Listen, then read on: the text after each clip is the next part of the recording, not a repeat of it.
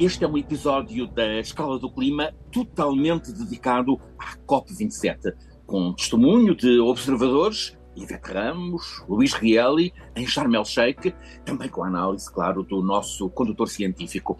Professor eh, Felipe Duarte Santos, esta COP27, depois de uma primeira semana que foi mais dedicada às grandes declarações eh, políticas eh, dos líderes, esta Copa agora está, nestes dias finais, mergulhada nas sempre muito complexas negociações em busca de entendimentos, de acordos.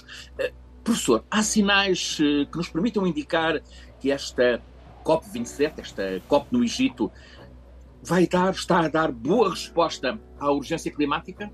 Bom, eu penso que é, que é difícil dizer que está a dar uma boa resposta. Um, penso que é, eh, como todas as COPs, um encontro muito importante, uh, um espaço de diálogo, de troca de boas práticas, de, de negociação, também de promover novas tecnologias. Enfim, tem aspectos que são muito uh, importantes e meritórios, mas no que respeita propriamente a, a conseguir um maior comprometimento dos países para reduzir ah, as emissões, uh, enfim, estamos ainda um, com um grande déficit, um grande déficit de, de vontade uh, dos países, de vontade política, se quisermos, para fazermos a transição energética. O mundo chegou uh, a esta COP, professor, com os peritos, uh, com a professora, colocarem a questão do, do financiamento, o chamado loss and damage, como a mais decisiva questão neste momento. Os países do Sul precisam de uh, uma proposta antiga, 100 mil milhões de dólares anuais para financiar a necessária ação climática, de modo a poderem proteger uh, os seus cidadãos, proteger uh, a natureza. Uh, o secretário-geral António Guterres lançou na abertura desta COP o apelo ao sistema financeiro internacional, mas até agora, professor, não há propriamente compromissos sobre a mesa. Sim, esta, este problema das alterações climáticas, que é um problema global, veio evidenciar de uma forma muito nítida as diferenças profundas as desigualdades profundas que existem, desigualdades de desenvolvimento que têm origens históricas eh, e, e portanto, temos por um lado aqueles países que um, emitiram mais, têm um histórico de emissões uh, muito maior e depois temos os países que uh, têm agendas de desenvolvimento uh, que dependem de um uso uh, intensivo de energia, tal como aconteceu com os outros países no passado e no presente, e, e portanto, uh, as formas de energia que estão disponíveis são cerca de 80% fontes, das fontes primárias são combustíveis fósseis e, portanto, um, ah, são, uh, contribuem pouco para as emissões, mas, por outro lado, são, de facto, os mais vulneráveis às alterações climáticas, aqueles que mais sofrem com uh, os impactos das alterações climáticas. E, portanto, daí ser necessário uh, um, muito maior solidariedade, muito maior uh, cooperação entre estes dois conjuntos de, de países, os países mais desenvolvidos e os mais industrializados e aqueles que, enfim, estão num processo de industrialização e desenvolvimento.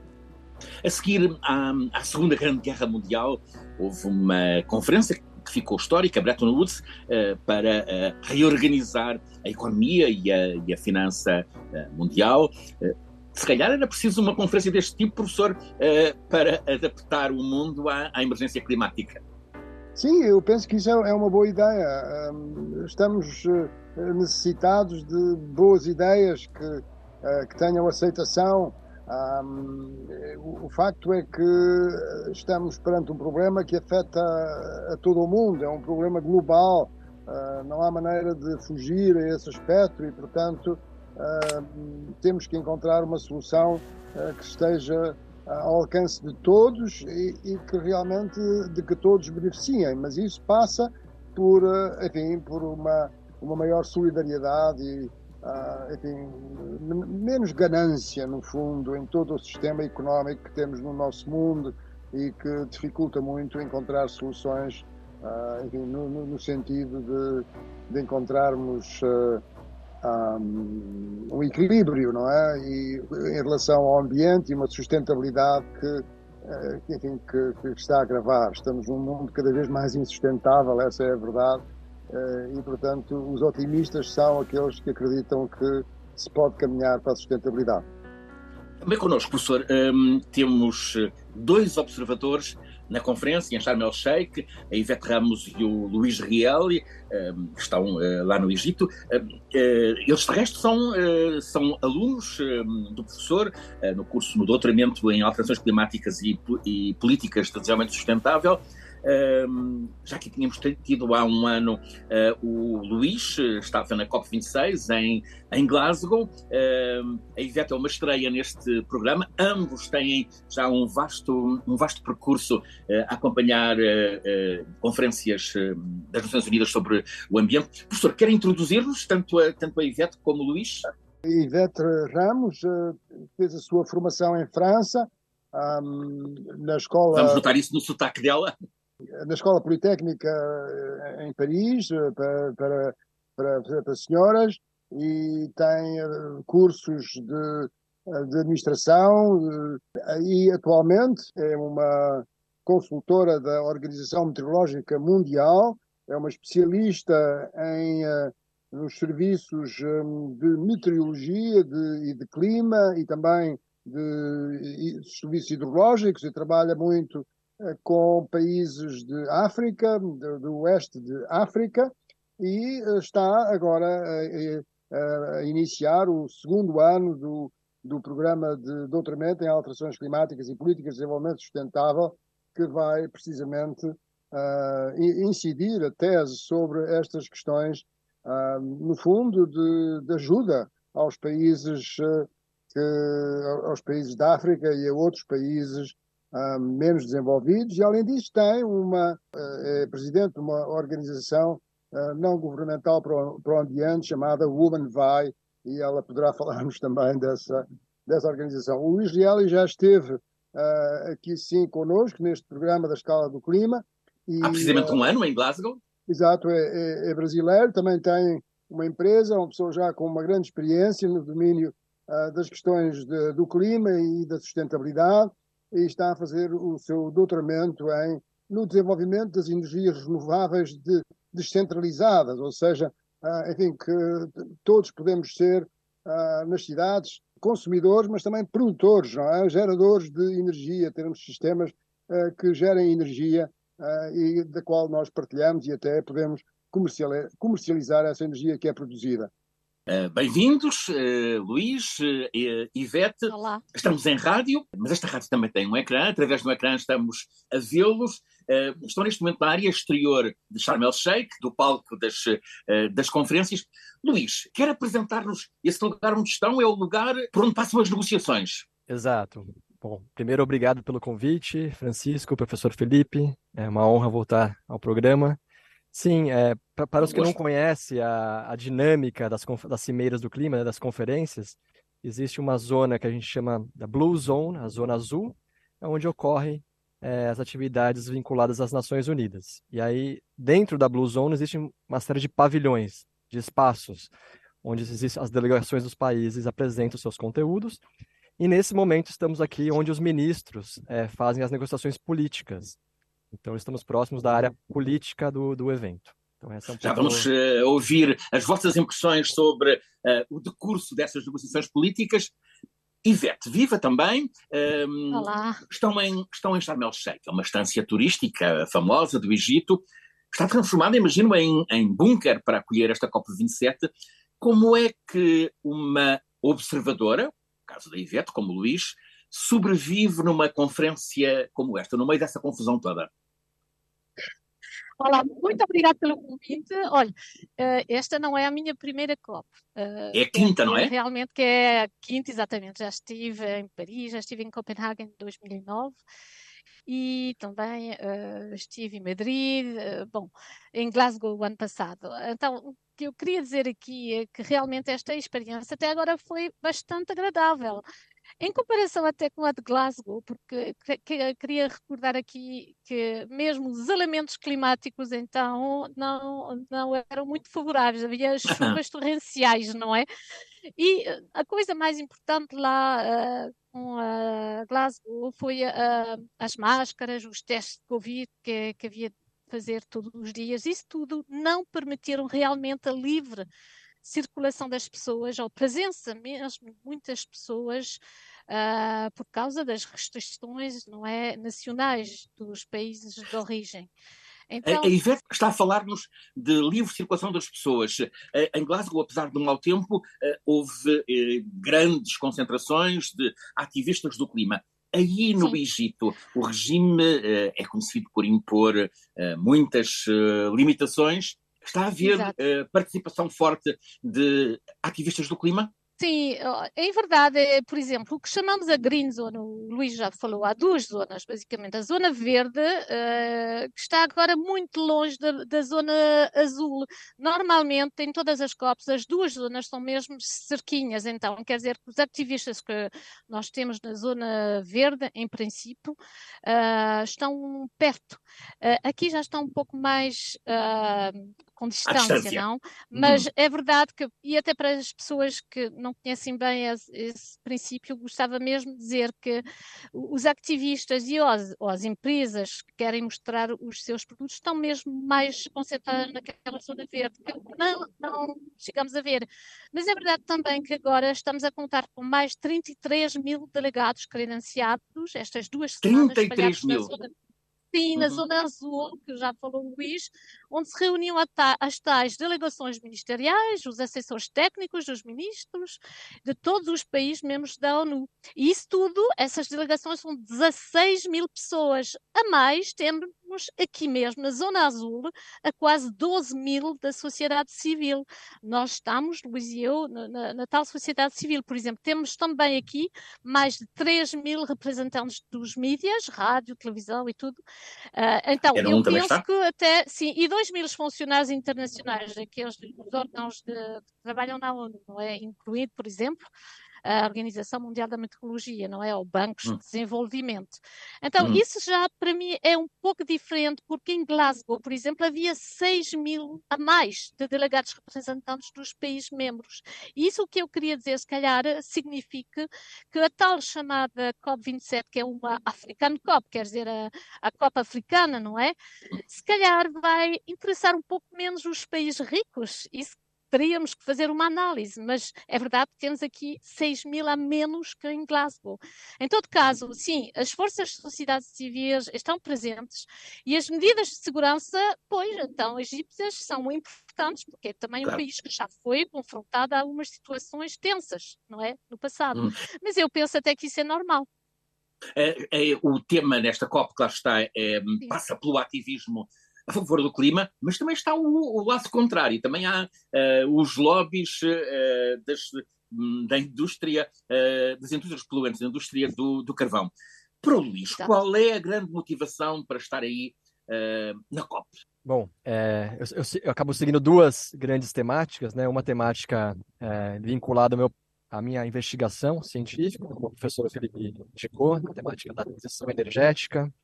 É, a guerra da Ucrânia trouxe um, mais uma camada de complexidade para o tema da, da, transição energética, e inclusive, como citou Francisco, né, a indústria do óleo e gás é, voltando a ser uma, né, uma, alternativa de segurança energética, é, o que é bastante controverso e podemos debater bastante sobre isso. Então, essa é uma grande agenda que eu venho acompanhando aqui nas negociações, e a segunda acompanhada com a, com a Ivete, pela delegação da, da Women Vai, então, contribuindo e, e apoiando é, na, nas temáticas que, que são da Women Vai. É, Já vamos daqui a pouco perguntar à Ivete o que é a Women Vai e qual é a motivação dela para estar aí, mas para já, uh, uh, desafiava o professor Filipe Duarte Santos para nos uh, enquadrar discursos desta, discursos políticos nesta COP. O presidente dos Estados Unidos, Biden, foi à COP, antes ainda, aliás, de saber que mantinha o uh, controle do, do Senado dos Estados Unidos, ele foi assumir que é preciso evitar a catástrofe climática, foi incitar mesmo, é preciso investir em energias limpas, algo imperativo, disse ele, para o presente e para o futuro. Contrasta, neste caso, totalmente com Donald Trump, que continua a defender, sem complexos, os combustíveis fósseis e mesmo a ironizar sobre uh, automóveis uh, movidos com eletricidade. Biden defendeu o desenvolvimento da energia eólica no mar alto, aviação sustentável, edifícios eficientes, produção industrial mais limpa, o mesmo para a agricultura, para a silvicultura. Professor, os compromissos de Biden correspondem ao que é necessário? Há mais do que eh, manifestação de boa vontade do lado da presidência e do governo dos Estados Unidos? Bom, uh, houve uma grande vitória de, de, do Partido uh, Democrata e de todas aquelas pessoas que uh, enfim, estão mais alinhadas com as preocupações que resultam de, de, dos impactos das alterações climáticas, que foi em 16 de agosto ter sido aprovada no Congresso dos Estados Unidos uma, uma lei uh, cujo nome, enfim, uh, não, não, não, não menciona o clima, que é a lei da redução uh, da inflação, mas esta, esta, esta lei que passou no Congresso e que foi assinada pelo Presidente em agosto, tem um financiamento de 391 mil milhões para a energia e clima, mas, efetivamente, os Estados Unidos não estão uh, quer dizer, com, com, com esta, uh, com esta nova lei, que é muito importante e vai no sentido, enfim, na minha opinião, no sentido certo, um, mesmo assim, os Estados Unidos não irão, não, não irão cumprir o seu compromisso de Paris, ou seja, de não ultrapassar 1,5 graus Celsius na temperatura média global da atmosfera. Mas é uma lei muito importante. Eh, sobretudo vinda dos Estados Unidos, que têm enfim, hesitado bastantes vezes sobre estas questões, uma vez que há uma polarização muito grande em torno dos combustíveis fósseis. Um, e uh, são boas notícias aquelas que ouvimos do encontro que houve em Bali uh, uhum. entre o presidente dos Estados Unidos e o presidente uh, da China, em que estiveram bastantes horas a falar, creio que quatro horas uh, uhum. em, em, diálogo e uh, certamente que o clima foi um dos temas e parece haver um maior alinhamento, uma vez que esse, esse, esse diálogo estava tinha parado entre os Estados Unidos e a China sobre as alterações climáticas, mas parece que houve uma reativação desse diálogo o que são eh, realmente boas notícias. Mas... É seguramente um alívio na tensão internacional, em todos os, em todos os planos, uh, mas também na, na, questão climática. Exatamente. Mas há, há, uma coisa que eu penso que é importante mencionar, é que um, o objetivo de um grau e meio, uh, do ponto de vista científico, uma análise científica, mostra que já não é possível, porque o orçamento que temos ainda disponível eh, de emissões de gases com efeito de estufa, emissões de carbono, se quisermos dizer assim, eh, para a atmosfera, é o orçamento que eh, ainda podemos consumir é? uhum. para ficar aquém de 1,5 graus Celsius. Bom, esse, esse orçamento, ao ritmo a que estamos a ter as emissões, dá, quando muito, para 6, 6 7 anos. Um, e, portanto, uh, o mundo não aguenta uma transição energética um, com a intensidade não é, que seria necessária para uh, travar uh, as emissões, diminuir, fazer descrescer as emissões globais desta quantidade brutal, que são as emissões atuais, e que, aliás, em 2022 irão ser as maiores que jamais se registaram. Portanto, há uma contradição aqui, apesar de todos os esforços, eh, eh, de, de, de grande empenho de muitas pessoas, de muitas instituições, uh, o facto é que as emissões globais de gases com efeito de estufa em 2022 atingiram um máximo histórico, maior que qualquer outro ano que esteja, tenha sido registado. Portanto, uh, penso que é necessário sermos realista, realistas e e reconhecer que um grau e meio não vai ser possível porque é demasiado disruptivo para a sociedade, mas que temos que fazer um esforço agora muito grande para uh, ficar abaixo dos 2 graus Celsius. Uh, a China, uh, o presidente chinês uh, não foi a Sharm el-Sheikh, mas a China está representada com uma ampla delegação. O presidente russo também não. aliás, não foi a Sharm el-Sheikh, não foi a Bali. A Rússia, o que, é que, o, que é que, podemos esperar neste momento da Rússia, professor?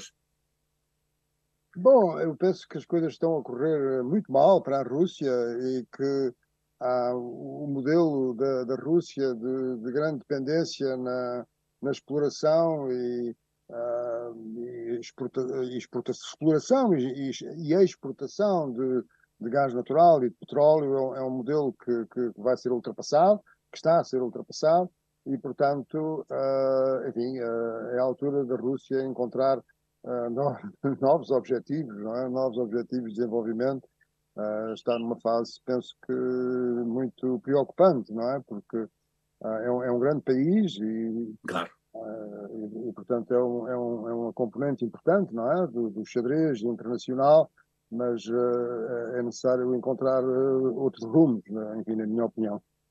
Vamos voltar uh, a Sharm el-Sheikh, ao encontro da Ivete. Ivete, qual é a sua motivação para estar aí. Uh, vai na quinta uh, COP, a primeira creio que foi Paris, esteve Copenhaga, uh, agora está no Melchek. qual é a motivação? o professor já nos disse que a Ivete lidera uma organização, a Women O que é a Women também?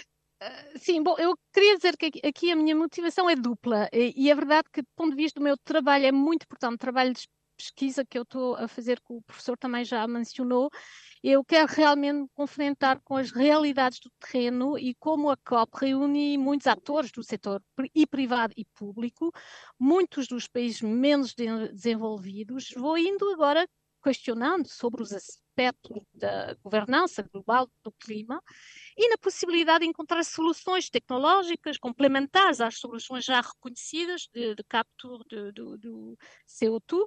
Por exemplo, como mencionou o professor, agora já não temos muito, muitos anos, não é, para encontrar essas soluções. Então, eu penso que é aí o meu trabalho também de engenheira e no doutoramento é muito importante. Bom, segundo, é verdade, estou aqui com os demais delegados da minha ONG, chamada Woman Vai, que foi criada há cinco anos, agora para trás, para destacar mulheres engenheiras, mas não só mulheres, nós estamos aqui com mulheres e homens, porque precisamos uhum. dos dois, não é?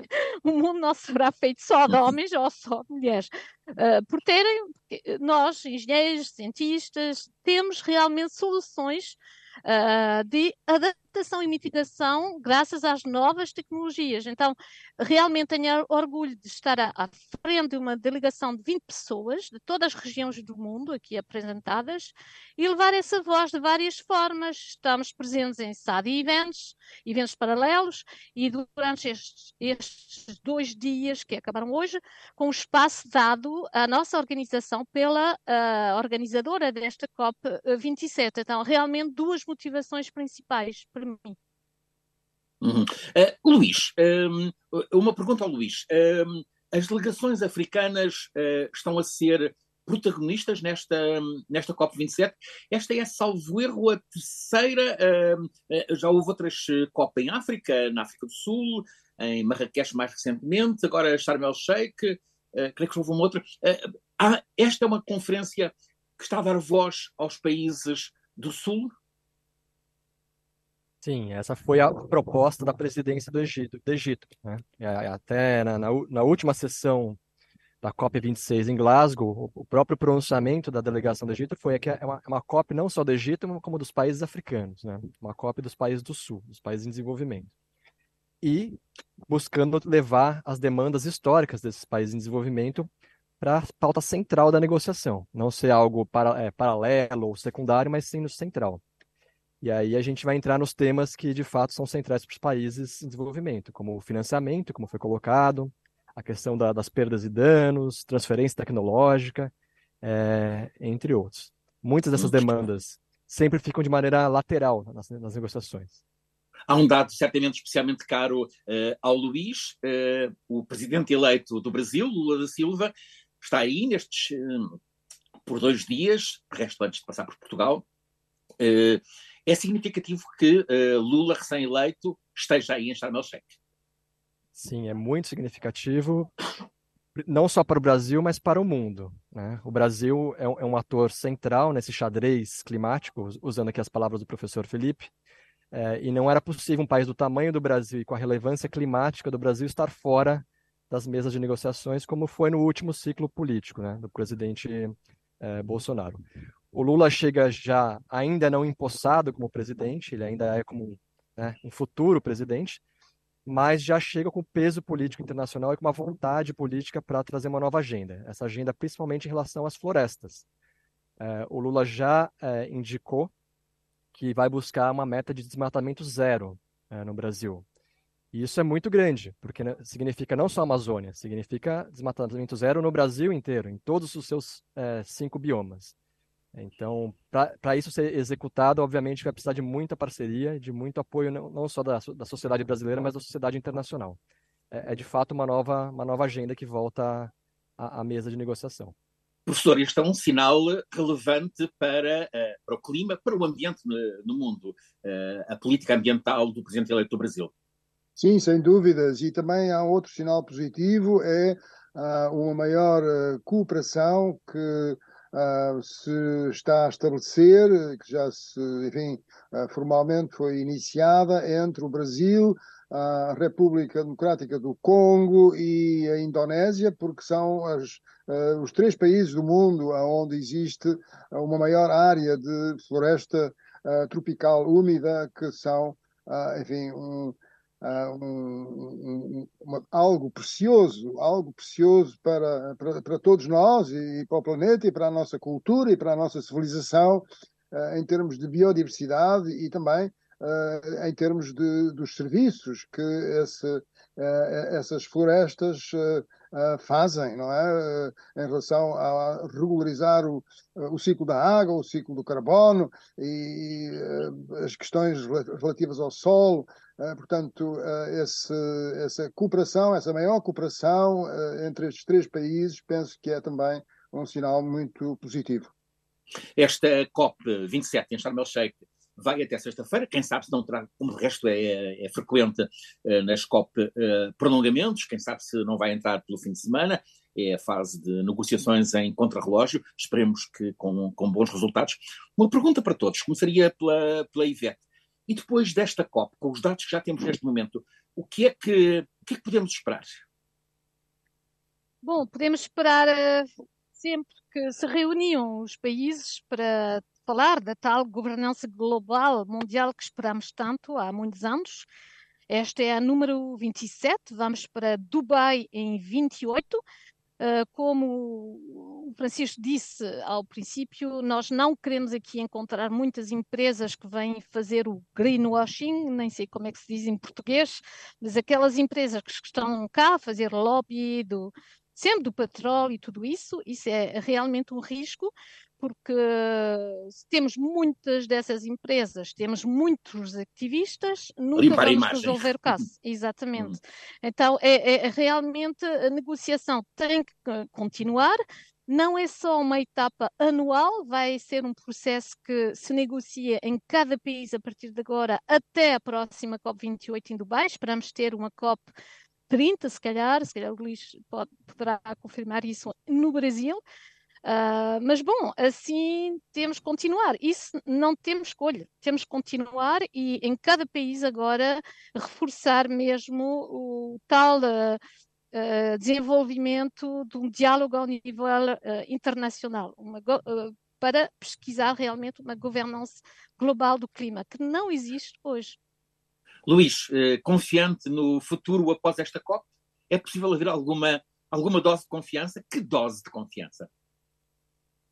Olha, nós precisamos manter o otimismo, né? Até porque a, a, o pessimismo talvez seja a, a, posicionamento mais fácil nesse momento. Né? Mas mais o professor Felipe nos trouxe a informação de que o tempo joga contra, né? É, um grau e meio já é bastante difícil alcançar, né? E veja lá, um grau e meio já é algo que vai trazer consequências para muitas pessoas. Eu vejo que essa, essa COP vai avançar em temas mais técnicos, mais de implementação, lançar agendas novas, como as perdas e danos que falamos, mas não é uma COP de aumento de ambições.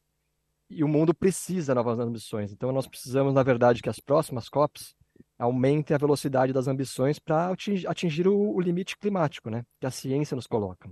Não é um, uma questão de vontades ou gostos, mas é uma questão de necessidade que a ciência nos coloca. Professor Filipe Duarte Santos, depois desta COP, o que é que nos espera? Bom, eu penso que um, estamos a caminhar uh, no sentido de, de, uma transição energética à escala global. Uh, penso que esse é o, o aspecto mais positivo, uh, embora ela esteja a ser mais lenta do que aquilo que, seja, que, que é desejável, e isso tenha por consequência que, um, mesmo ao nível do, do crescimento da economia, que é um, enfim, um, algo uh, muito importante e, uh, enfim, muito debatido, não, não vou entrar por esse caminho. Mesmo ao nível do crescimento económico, uh, os impactos das alterações climáticas vão desacelerar esse crescimento económico.